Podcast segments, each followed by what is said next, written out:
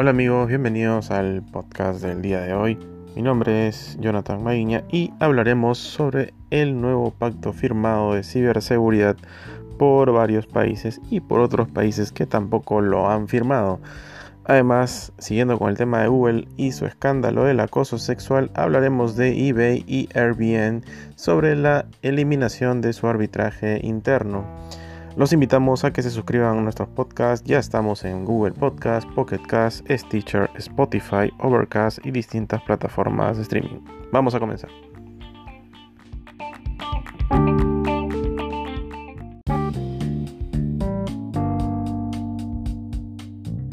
Hola amigos, comenzando hablando sobre el tema de la ciberseguridad y el pacto que han firmado hace unos días en el país de Francia. Esto ocurrió sobre una forma de que el presidente francés Emmanuel Macron fue el anfitrión principal. En este evento participaron aproximadamente unas 50 países, de los cuales algunos se negaron a negar este pacto, entre los cuales estuvieron Estados Unidos, claramente Rusia, China y el Reino Unido este pacto, el cual se llama un pacto de confianza y seguridad en el ciberespacio. ¿no? Recordemos además que dentro de este pacto también firmaron y apoyaron algunas empresas de tecnología como Facebook, Google y Microsoft. Ahora, eh, ¿a qué se debe este pacto? Es ante la, bueno, sabemos que hay cantidad de ataques que han sufrido grandes de estas empresas de tecnología, asimismo países que han sufrido ataques entre ellos y entre los que podemos ver han sido los más afectados Estados Unidos, Rusia y China, por supuesto, ante estas últimas noticias que hemos visto. Por ejemplo, uno de los chips implantados en, los, eh, las placas madre que habían hecho el país de China hacia los Estados Unidos. Asimismo, eh, bueno, el presidente recalca mucho el tema de crear nuevas regulaciones sobre el uso de las tecnologías digitales, no solamente en temas de información o de la seguridad de la información, sino como, como la sociedad lo viene expresando.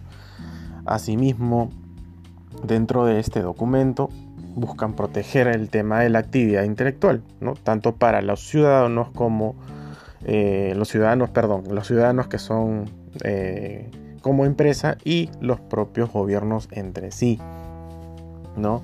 Lo que recalca el presidente y textualmente lo dice, ¿no? Queremos eh, eliminar todo el tema de las ciberactividades maliciosas, especialmente aquellas amenazantes o que resulten en un daño significante, indiscriminado o sistémico a los individuos.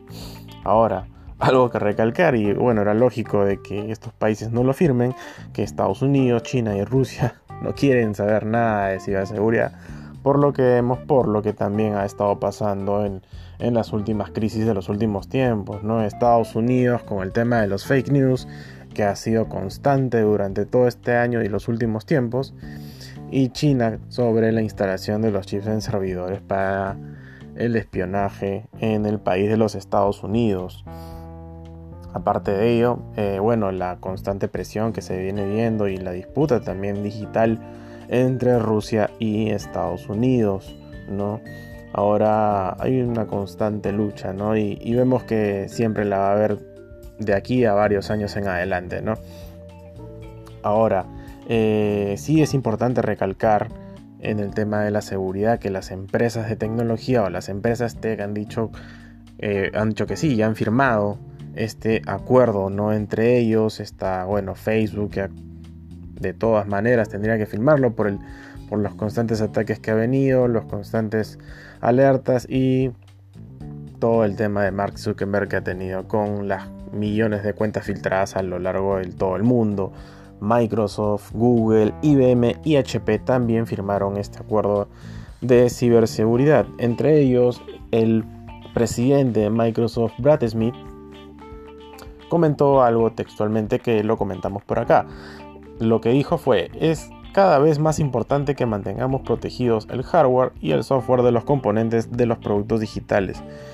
En última instancia, esto significa tener dispositivos con hardware y software en los que podamos confiar, que los componentes de estos dispositivos no tengan vulnerabilidades colocadas allí por un Estado, nación u otros propósitos de atacar. Claro, es importante de todas maneras de que las empresas de tecnología estén siempre protegidas. ¿no? Y muy a pesar de que ellos trabajen el tema de su seguridad y que trabajen siempre, bueno, que contraten a, entre comillas, hackers para que puedan mantener siempre un ambiente seguro o los productos que ellos ofrezcan para otras personas o lancen nuevos productos, estos productos están correctamente eh, seguros, que el usuario que sepa que tenga un nivel de seguridad adecuado para que lo pueda usar con totalidad y con gran confianza, ¿no? Esperemos que hayan y, se creen mucho más de estos nuevos acuerdos y que otros países tengan esta iniciativa para que haya un mayor, una mayor seguridad en el ciberespacio. Bueno amigos, ahora eh, hablaremos mucho más de este tema, pero vamos a pasar al tema de eBay en el siguiente episodio.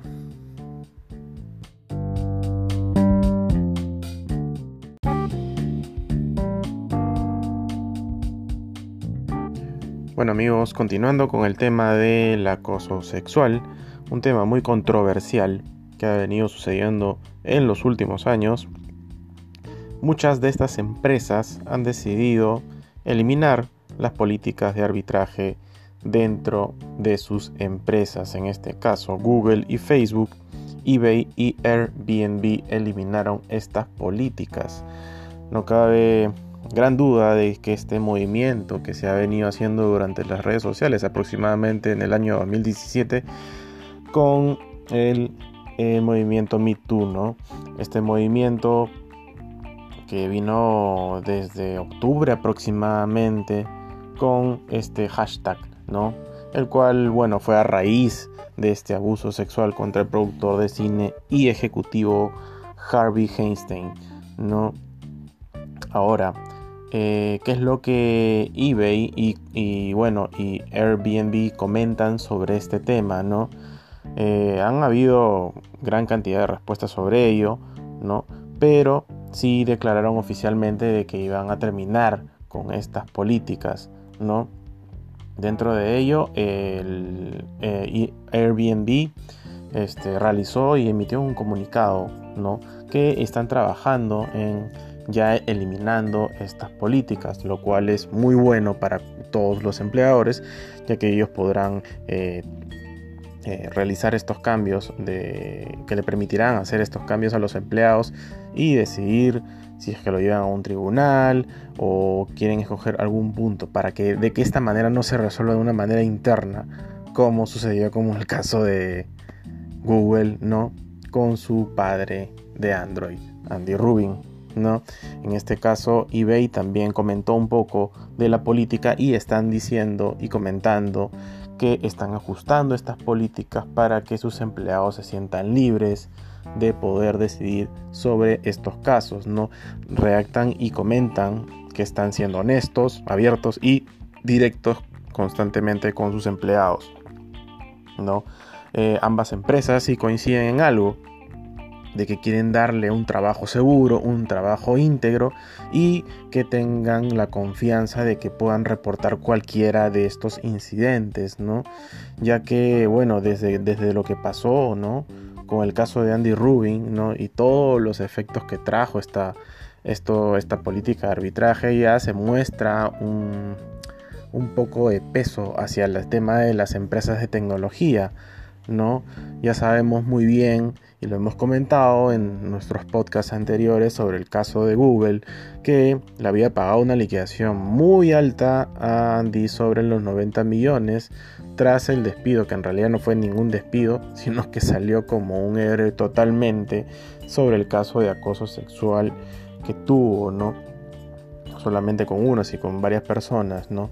Así que vemos que muchas de estas empresas ya están dando revuelo sobre estas políticas de arbitraje y vemos que van muy bien encaminadas. Cabe recalcar que hay empresas que no han dado su voto y no han ni siquiera han comentado nada sobre este punto que han sido Tesla y Slack, no que sería bueno un poco que hablen de ello y que comenten de algo ya que puede haber o puede ser que pueda estar pasando el mismo caso de Google, ¿no? Bueno, es importante que cada empleado siempre ante cualquier caso de este tipo lo puedan reportar y puedan ellos decidir qué es lo mejor pueden hacer con este tipo de acoso sexual.